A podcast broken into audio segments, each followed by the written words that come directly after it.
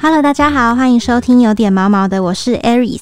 我们今天的浪浪日记单元，想要跟大家聊聊一只号称迷音制造机的狗狗，它叫做黑糖。那为什么会说这只黑糖是迷音制造机呢？因为它本狗就是一个活生生的表情包，常常没事就会露出一个非常惊恐的脸，两颗眼睛瞪得超级大，几乎就快要掉出来一样，而且又会有一点失焦，又有点脱窗或是一个迷茫的感觉，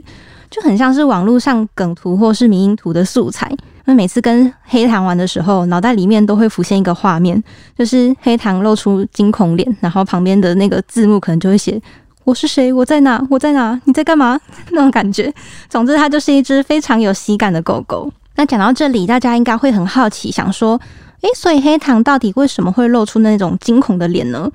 我觉得这就要从它的身世开始说起。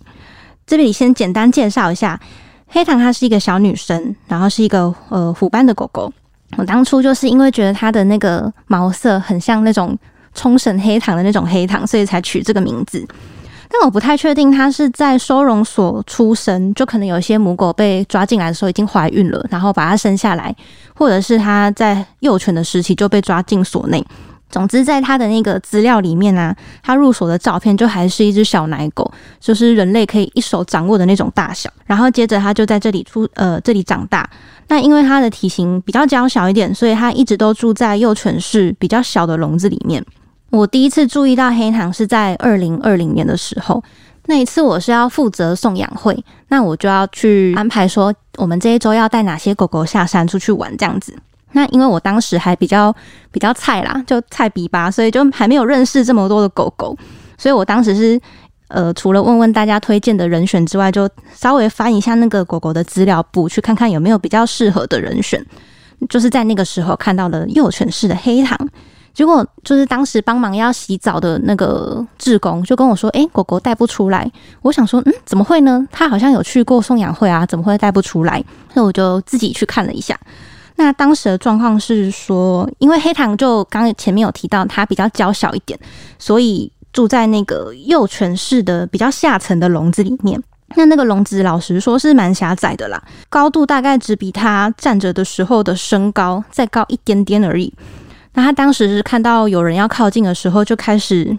有点紧张的在笼里面转圈圈，有点走来走去徘徊这个样子。然后笼门被打开之后，他就直接定格不动，然后就变出那个眼睛爆出有点惊恐的那个表情。那我当时是有稍微试探一下，就发现说这只狗狗虽然它很畏缩，但它对于人的。我要对它互动，还有牵绳这件事情，它其实没有到非常的抗拒，它就只是定格在那里。而且最重要的是，它不会咬人。所以我就想说，诶，这只狗很显然就是没有办法再下去送养会了。可是既然今天已经注意到它的状况，那当然就是要把它牵出来，好好的了解一下它怎么了。然后之后也就是要长期的关照这样子。那刚刚有提到说，黑糖真的是畏缩到不行，一开始。所以我第一次其实是用抱的，把它抱出幼犬室。那到了户外之后，基本上都还是处于一个定格的状态。可是你用那个牵绳啊，稍微拉拉拉拉他，示意一下，他会勉强走个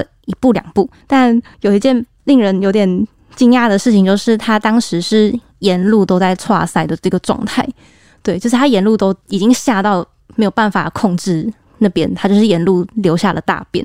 但因为它的便便形状其实还蛮漂亮的，所以当时我看到就有想说，哎，怎么有点像那个糖果屋那个 Hansel and Gretel 他们被继母丢到那个森林里面的时候，不是有撕那个面包屑，沿路丢面包屑才会找到回家的路这样子。对，就有点像那个状况。黑糖虽然它整只是吓到定格不敢动，但它也是任人摆布的，所以它全身上下一直到现在就是几乎都是可以摸的，从梳毛啊、剪指甲、洗澡什么的都很 OK。但就是同时也是因为太害怕了，所以他就是没有办法走路。我最印象深刻的是。黑糖他极度害怕的时候，他除了那个惊恐的表情以外，他就是会把一只手举起来，然后两个眼睛瞪得超级无敌大，就好像快要掉出来一样，而且还没有办法聚焦，所以整个脸就呈现一个很 很迷因的脸，然后还一直被我们志工队的那个大家长说：“嘿，长得好像龙眼哦，你要不要取名叫龙眼什么的？”就真的有会让人觉得很心疼啦，可是又会有有点带有可爱的那种感觉。那也就是因为这一次的。机缘，就是这个送养会的机缘，让我记住了黑糖这只狗狗。之后，我几乎每次上山服务的时候，都会把黑糖带出来走一走。但其实黑糖它学习跟适应的能力都还蛮好的。虽然它前面几次啊，它刚出笼都还是会处于很惊恐的状态，然后沿路还是会稍微有点失禁。可是你只要稍微给它时间适应一下外面的环境是怎么样。我记得好像大概我只花了几周的时间，黑糖就已经愿意主动的走路，然后也很快的就展现出他对外面的世界还是有好奇心的，因为他会愿意主动踏出那个步伐，然后会想要去稍微闻一下旁边的环境啊，或者是其他的狗狗，这些我都觉得算是还蛮重要的一个指标，就是狗狗。有在进步的一个指标，而且我有发现黑糖它最喜欢的事情就是躲在花花跟草草里面，它就会默默的闻一闻闻一闻，然后就整个缩进去，然后把自己藏在里面，再从那个花草的深处里面偷看我。他好像就以为我不知道他躲在里面，就觉得这是非常可爱的举动这样子。那黑糖它进步的非常快。虽然他碰到那个陌生人或者是陌生的狗狗的时候，还是看得出来有稍微比较害羞一点。可是他出笼的状况已经非常的稳定了，而且他真的要称赞他的随行非常之好，就是他走路的时候都可以保持着微笑曲线，而且散步的距离也越来越远。我们呃去年二零二一年有举办一次带狗狗去爬山的活动，那当时我就是带着黑糖去爬山，那这是黑糖。狗生第一次踏出动物之家的大门，然后出远门去踏青这样子，而且他表现的非常好，真的这那一天让我觉得非常的惊喜跟心情非常好，因为他一路上他都走得很开心，就是很像一个真的就是第一次出远门要去郊游的小朋友这样子，而且他不知道为什么特别的喜欢走在有落叶的地方，就他只要看到有落叶的地方，就会这样慢慢慢慢的走过去，我就想说是不是可能。那个肉肉垫踏的触感，还有那个沙沙沙的声音，他蛮喜欢的这样子。但中间只有一个地方是他看到那个登山步道的那种楼梯，他可能第一次看到楼梯，他不知道那是什么东西，就想说，嗯，怎么办？这是什么？他有点不敢走。可是我稍微带他了一下，他就。原本卡关了一下就很 OK，就后面上下楼梯他都走得非常的顺畅，就真的还蛮棒的。而且最重要的是，在这一两年下来，其实看得出来黑糖是很明显的越来越有自信了。就从以前定格啊，然后整只都很紧绷，做什么事情都畏畏缩缩的那种感觉，到现在他是面对各种风吹草动。不管是车子经过，或者是旁边有职工走来走去啊，或者是旁边的其他狗狗很嗨很吵这样子，它都可以很不受影响的，就是继续做自己的事情。又比方说，黑糖有时候会被拴在旁边，那我们可能要去稍微离开一下，要去扫大便啊，或是去帮它装一些鲜食的肉肉这样子，它看起来都是很 OK 很放松，可以自己独处的。然后另外就是走路的姿态。